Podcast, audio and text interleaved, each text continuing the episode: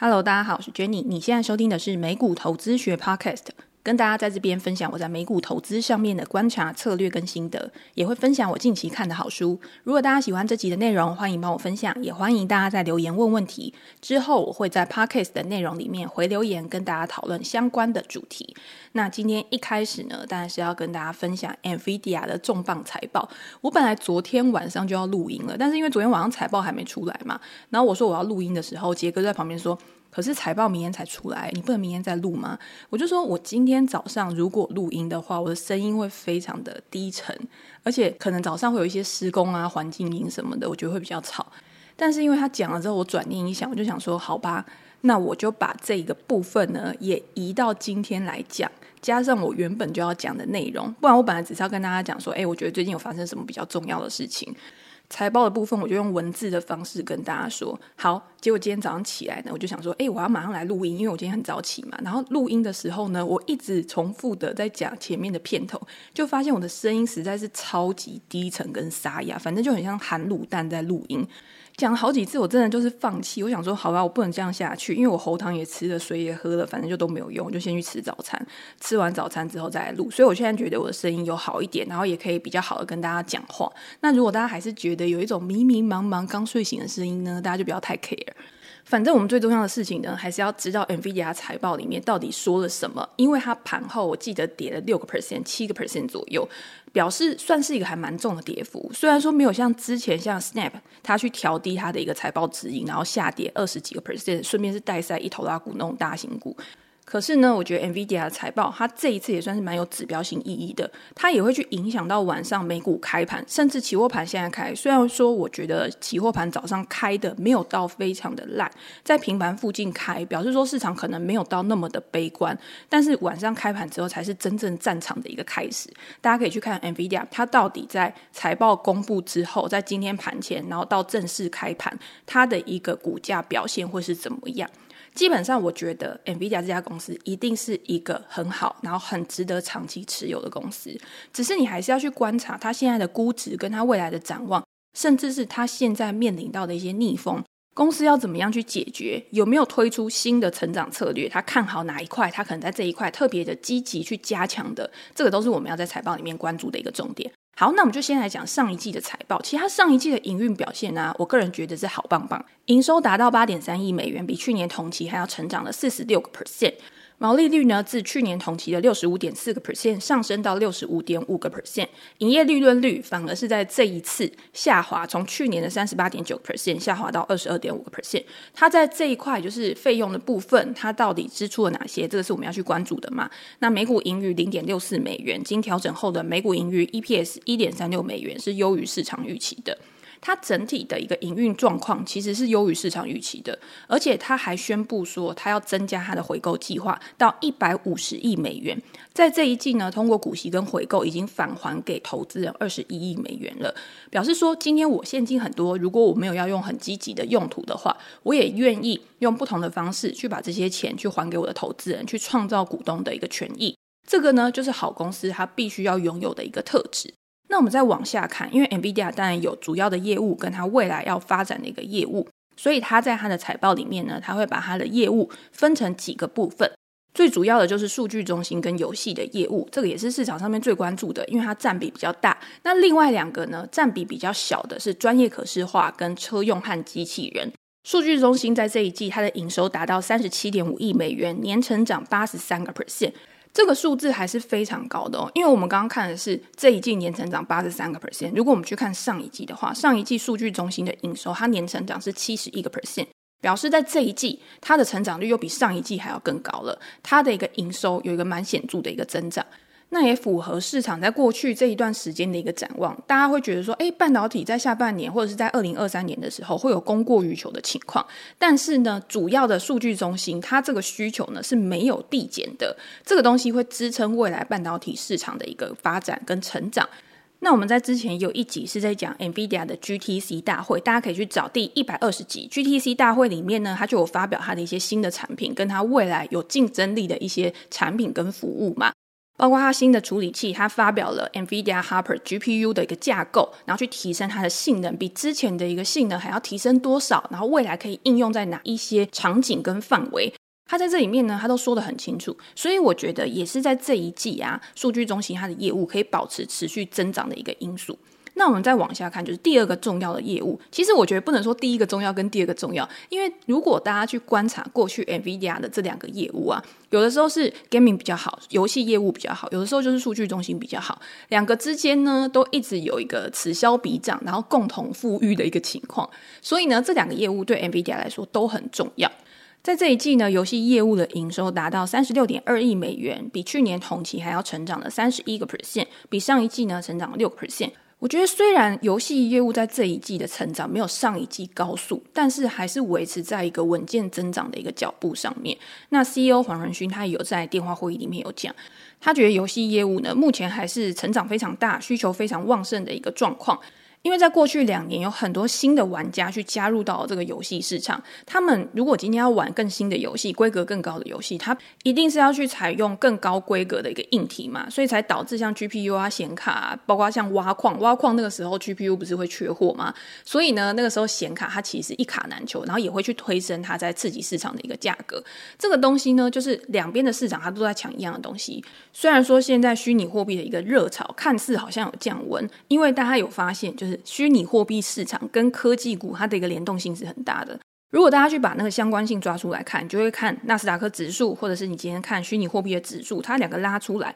它的一个相关性其实是越来越紧密的。用这样的方式去观察，说，哎，今天如果科技股有回温，那虚拟货币是不是有一个触底啊，重新可以再反弹的一个契机？但这个是题外话啦。我觉得回到 NVIDIA，它当然也会知道说，今天虚拟货币的热潮，它可能是属于那种很大的一个波动，很大的一个循环的。如果我今天太着重在虚拟业务这一块的话，我可能会去影响到我未来每一季营收上面的一个表现。当市场上面太关注到这个业务，或者是我今天想要把市场的预期引导到那个业务上面的时候，在牛市的时候，可能可以形成一个利多，但是如果今天是到了一个熊市，持续下跌的一个状况，对于公司的股价绝对不是一件好事。所以这个也可以看出 CEO 黄仁勋他对于他公司的一个股价，对于公司的一个长期展望，他其实是希望公司可以稳健增长的，他可以用一些真的实质上面比较具有持续性需求的业务，去推升他整体业务的一个成长。这个也是一个很优秀的经营者，他必须具备的一个特质。你今天眼光一定要放得更远，而不是放在当下的一个热潮上面。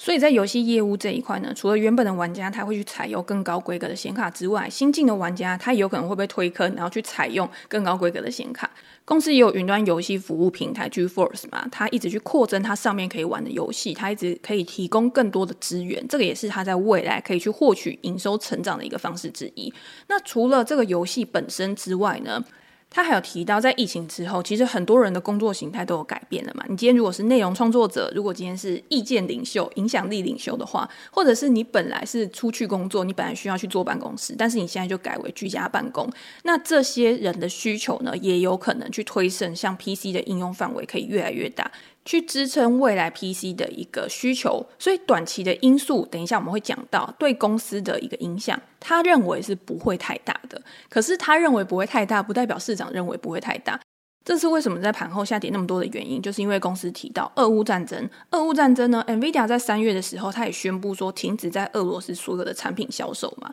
那我觉得更重要的原因是因为中国封城。中国的清零政策呢，导致了很多的美股上市公司，它只要有在中国去生产的，有在中国去做一个出货的，都受到影响了。包括像之前的 Cisco 啊、思科，或者是像 Apple，Apple 也是因为中国封城的时间，去调低了它未来的一个指引嘛。NVIDIA 在给出下一季的财报的时候呢，比分析师预期的还要低。他预计下一季的营收大概在八十点一亿美元左右，毛利率六十五点一个 percent。这个是计入了刚刚我们讲的俄乌战争还有中国封城带来的一个影响。也就是说，这个问题如果可以解决的话，也许这对公司对任何公司来说都是一个短期的因素。但是现在的问题就是，这个东西是含有很高度的不确定性的，没有人知道它的影响层面会多久，没有人知道到底还会多久才会结束，也导致这个不确定性反映在市场价值的一个认知上面，就会造成估值的回调。在这一次的财报后，因为现在是盘后的一个价格嘛，如果今天开盘再有一个更重的跌幅的话，有可能会让 NVIDIA 的股价创下一年来的新低。那这个新低当然对公司的股价来说是一个蛮大的危机，因为通常我们会说，你创下五十二周新低、一年新低是一个蛮重要的、更弱势的一个讯号。可是这个危机有没有办法让它变成一个转机？我觉得就是像我们刚刚讲的，你要去看这个市场对于公司股价的认知，它有怎么样的一个改变。如果是以一个短期的眼光去看公司的话，你一定会想说：诶，今天这个逆风不知道什么时候可以结束，这个不确定性一定会造成股价的一个波动。可是如果以一个更长期的愿景去看待的话，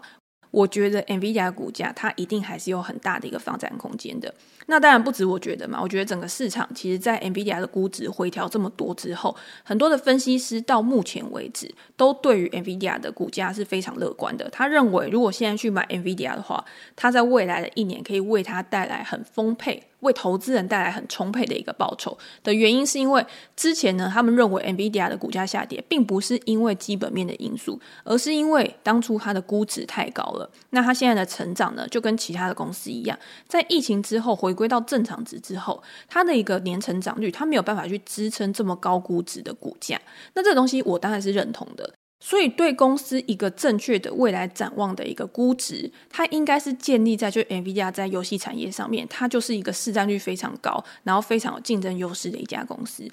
再加上它在 AI 或者是云端领域的一个发展，它都是一个非常高速的一个成长趋势。包括它也建构了这个 Omniverse 平台呢，给大家使用去普及以后元宇宙的一个发展嘛。NVIDIA 在之前的一个 GTC 大会里面呢，它就有提到说，诶，我这个 Omniverse 我可以用在什么样的产业？包括像医疗，或者是电动车，或者是智慧城市，反正只要你可以想到，可以把它虚拟化，甚至他有提出这个数位双生，也是最近很红的一个概念嘛。你今天要怎么样在虚拟世界里面去打造一个你实体世界的一个物体？或者是一个场景，然后借由这个数位双生呢，去模拟实际的情况。那这样子呢，有什么好处？就是你可以在现实世界里面去节省很多的时间跟很多的金钱成本。你可以先知道，诶，我这个模拟出来，我的情境大概是怎么样，然后去做个调整。等到真的去落地到现实世界里面的时候，就会比之前，诶，我总是要先做了之后，我才知道这个东西是对还是错，我才知道后续要怎么去补救。其实就有很大的一个帮助。所以说，如果它的覆盖层面真的可以那么广的话，你要怎么样去让它可以很好的去实现，很好的去做一个普及，在未来为 NVIDIA 带来很不错的营收成长跟获利成长，那这个就是需要时间去等待的，这个一定不可能是一天两天就可以完成，甚至是一季就可以完成的。所以提醒大家，就是大家在买入某一家公司，你觉得很棒、很好、很有未来发展前景的公司时，你一定要知道你自己买入的目标。如果你是看好公司的长期展望的话，那你一定是有一笔资金，然后你在公司下跌的时候，逐步的去做一个分批布局。但是也不代表就是说你在往下摊平的过程当中你不会亏钱，一定还是有一段时间是一个阵痛期。当市场整个行情不好的时候，或者是当公司正在面临逆风的时候，它都会有一段下跌的时期，然后打底，然后再重新向上。可是如果你把时间真的拉得很长来看，譬如说我拉一个十年，大家知道过去十年 NVIDIA 的一个股价走势。尤其是在这几年的一个加速发展之后，它真的是一个非常强势的股票。那在强势生长的过程当中，股票不可能一下马上就冲到天上去嘛，它一定会在中间的过程当中有遇到很多的整理的情况，有遇到很多逆风的情况，有遇到困难需要去解决。那这个解决的时间点呢，如果公司的管理层他够有智慧，够懂得怎么样去做有效的资本配置的话。对于股东来说，一定可以带来长期令人满意的一个结果。只是你需要时间，你需要耐心，然后去做一个很好、充分的一个准备，去 follow 每一季公司给的财报出来，管理层讲了什么，他现在正在做什么事情。我觉得，哎，还可以讲到一个，就是他在汽车跟机器人啊，因为 NVIDIA 在上一季的财报里面，他就有讲说，他觉得车用会是未来公司营运的一个主轴嘛，所以大家会很关注车用这一块的发展。可是因为车用，大家知道现在就是处于一个车市的一个蛮荒时期。在供应链短缺的一个情况之下呢，也造成 NVIDIA 在这一块，它其实连续几季都有一个衰退的一个情况。但是呢，这个东西大家又要去想嘛，到底是短期的影响还是长期的影响？如果这个东西真的有愿景，因为它的一个汽车跟机器人，它是在自动驾驶上面。或者是运用在自动仓储啊、自动物流这个，这个在未来它的长时间是有没有办法有一个很广大的市场去发展的？如果有的话，那这个可能就是一个短期的逆风。那又再回推到我们刚刚的估值，或者是我们刚刚的一个对公司长期愿景、你的一个设定目标的一个流程上面，或许这个东西大家也可以稍微期待一下。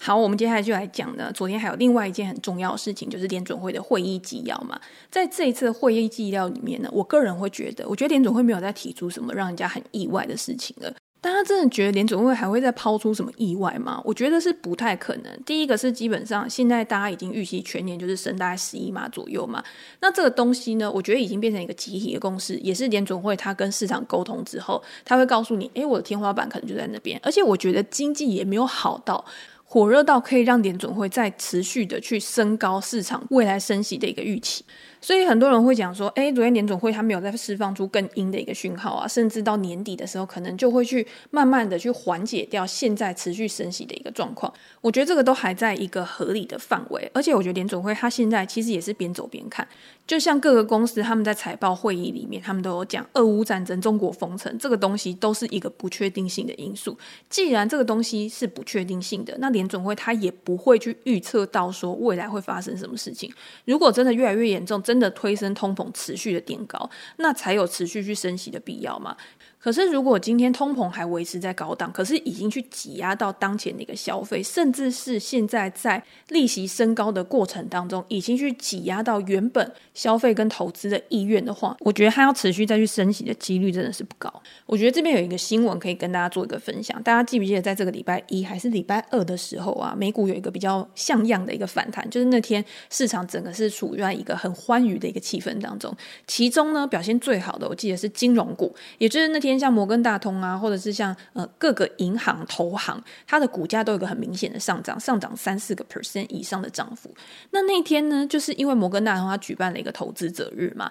市场其实都会很关心，像这种金融机构，他去发布他的一个投资者日，他在告诉我们说他的一个营运状况的时候，其实是很好去预测未来景气的一个走向的。因为银行它站在第一线，如果今天我们想要买东西，我们想要消费，我们想要超出我们自己本身的一个能力去做一个信用的一个贷款、信用消费的时候，我们一定是去跟银行借款。那银行在这样的过程当中呢，他就可以知道，哎，现在这个消费意愿到底是持续的升高还是持续的下滑。på. 那虽然呢，摩根大通的 CEO Jamie Dimon，他其实在之前啊，跟很多的一些投资大佬，他们都有传递说经济有可能会衰退。我记得高盛的 CEO 他也有讲嘛，就是经济衰退的几率好像变高了。他们自己在内部做调查的时候呢，我记得预估未来经济衰退的几率大概已经有到四十个 percent。当然这个指标不是很准啊，就是不是每一次他们预估经济衰退的数字变高，都会相继的带来经济衰退。它有可能中间是有一个时间落差的。所以这个只是告诉我们说，诶，在这样子的一个环境之下，如果未来再继续恶化，真的有可能会到经济衰退的一个阶段。可是呢，大家不要去觉得说，我今天到了经济衰退的阶段，我再去把手上的股票卖掉，我再去做准备就好了。如果大家去把数据抓出来看。通常股票都会走在经济之前，也就是当你真的确认经济衰退的时候，股票其实已经跌烂了；当你真的确认经济衰退到底，已经开始反弹的时候，股市早就已经涨上去了。我们用二零二零年来看嘛，那个时候他们说经济衰退结束的时间点是在哪边？经济衰退结束的时间点是在五月，可是这个是后来我们才被告知的一个数据。但是在当时二零二零年，它的一个最低点是在哪边？就是在三月二十四号左右嘛。所以在那个低点之后呢，股市就开始向上反弹。它预先已经去反映了经济未来可以持续去复苏的一个状况。在九月呢，美股就已经创下新高。那现在我们反过来，我们不要去看复苏，我们去看衰退。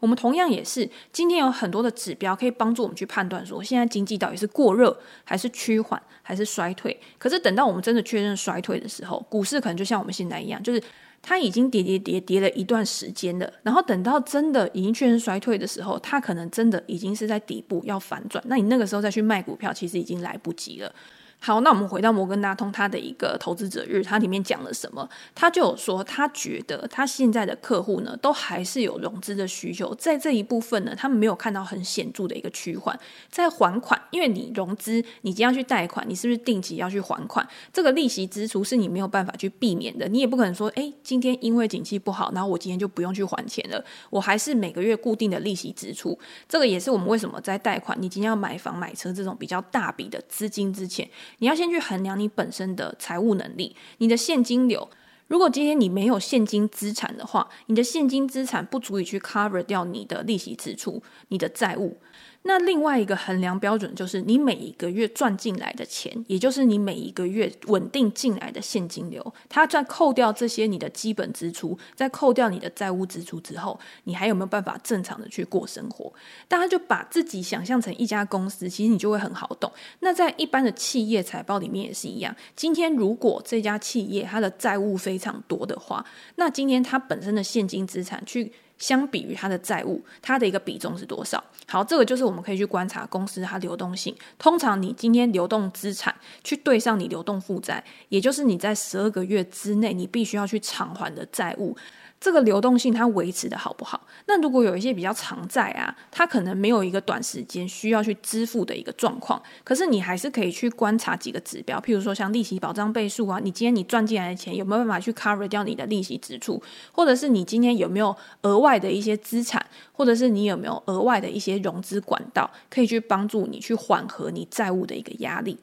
那现在摩根大通他们会觉得说，现在还没有到那种违约非常高，然后违约开始往上攀升的一个情况。可是这个是以那种比较高资产、比较有钱的人。他们的一个状况来看，如果你今天去看，在摩根大通他们这些公司里面，它收入比重比较小的低收入户，也就是他们的所得、他们的一个薪资、他们的财富比较低的一些客户上面，他们就有发现到这些客户受到通货膨胀的影响，开始在汽车贷款、个人信贷的一个还款上面有拖欠的一个现象了。这个其实也蛮符合常理的，因为如果当今天经济开始有一些趋缓啊、下滑的现象的时候，有钱人一定不是第一个受害的人，一定是那种比较没有钱的、比较低收入阶层的人，他一定会开始感受到我所得没有变化，可是我的支出持续在增加。那当我支出持续在增加的时候，就有可能在账款的一个拖欠上面，它的时间会延长。我本来三十天可以还款，我可能现在变六十天，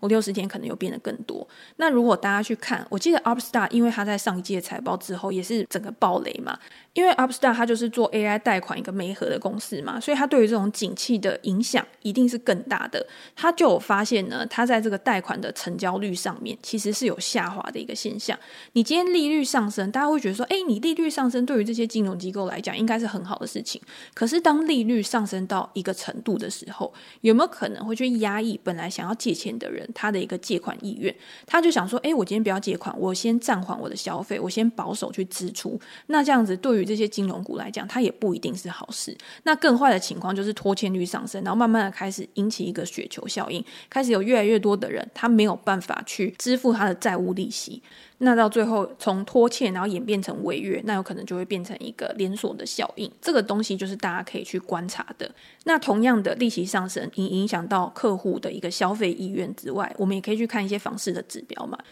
如果大家最近有去关注美国房市的消息的话，房价指数它确实是还在持续创新高，没错。但是呢，三十年的一个房贷利率已经高到五个 percent 以上了，这个已经创下了非常多年以来的新高。那在前一个月，我记得在一两个月前，我们在专栏直播的时候，我就有讲到。今天我们要去看跟房地产相关的一些类股，它的一个表现的话，你一定要去关注房市。那房市呢，其实跟利率跟供需都有很大的一个关系。那利率上升的时候，现在还没有买买房子的人，他可能未来他就会先观望，他不会这么快的去下手。尤其是在房价这么高的情况之下，我如果利息的支出就很重的话，那这样子对我来说是没有好处的嘛？那很多人都会觉得说，诶，我今天利率上升，我的房价可能就会下跌。所以我宁愿再观望一下，看现在的一个状况是怎么样，再做决定。那如果大家去看数据的话，譬如说像美国的新屋开工啊、成屋销售啊这些数字，其实在最近一两个月呢，也都有趋缓的一个现象。也就是说，在供需还没有达到一个平衡，然后房价一直创高，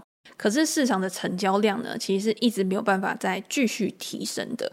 那像房子啊、车子啊，这个都是比较大笔的支出嘛。那今天他们的一个销售，或者是他今天就是因为供应链的问题啊，或者是供需的问题啊，他没有办法去提升的话，对于经济来说，一定也是多多少少会有一些影响的。所以大家可以用很多的指标去衡量说目前的一个经济状况，不是说哦，我现在马上就要衰退了，因为从成长到衰退本来就不是一瞬间的事，而是慢慢的、慢慢的潜在的去形成。而且当市场开始有衰退的预期，当市场开始去反应的时候，我们之前有讲过，联准会它有可能它是不会坐视不管的。之前有几次啊，确实是当市场非常悲观的时候，甚至是才刚开始悲观的时候，联准会就已经动没掉啊，他就开始说：“哎，我可能未来就是要降息啊，我可能不再继续升息啊，或怎么样。”所以我觉得大家对于任何的事情啊，大家不用太武断的觉得说这件事情它的前因后果一定就是这样。因为在现代的投资市场，真的有太多地方是一直看得见手可以伸进去，然后在那边做一些小动作，然后让你可以知道，就是说，哎，我做这小动作，我之后是想要干嘛，然后再去做出相应的一个反应。所以可以确定的是什么？可以确定的是，如果你今天把时间轴拉长的话，我觉得长期的经济一定是向上成长的。在现在这个估值回调的阶段啊，去找到真的稳健成长的公司，它的可预测性是比较高的。然后它可能有现金流进账，甚至它可以把现金流去返还给它的股东的公司，是在这种动荡时刻，我觉得第一首选，也就是你比较适合去选择的公司。那种波动性比较高，或者是它现在没有现金流，甚至没有获利的公司，你可以在。现在你就把它列到你的观察清单，你可以先观望，等到之后呢，真的趋势比较明确的时候，你再去进场。这个是我提供给大家一点小建议。那今天呢，就跟大家分享到这边。如果大家有兴趣的话呢，可以再去参考我的 PressPlay 专栏。现在呢，只要输入优惠码 J E N N Y 二零二二，就可以有首月九折的优惠。我会把链接放在资讯栏。最近的文章呢，除了我在五月的时候有一个读者的专属直播，跟大家分享我最近的操作之外，像虾皮的母公司 C 或者是 Zoom 这两家成长股呢，它目前的一个状况，我有跟大家做分享。还有一个呢，就是跟大家讨论目前的股债配置。只要是想要做资产配置的投资人呢，都会很想要知道，到底股债配置这个东西，它是不是已经是一个过时的名词？尤其是今年以来股债同跌嘛，那股债同跌的情况之下，感觉我好像去做资产配置，对我来说没有特别的好处。但是我在这个部分上面呢，我会有一些不同的看法。然后我对于股债目前的一个配置，或者是你应该要怎么样去做评估跟选择，我在这一篇文章里面呢，会跟大家做一个比较详细的分享。如果大家也对股债配置有兴趣的话，可以到专栏去看这一篇文章。那我们今天就先分享这边喽，拜拜。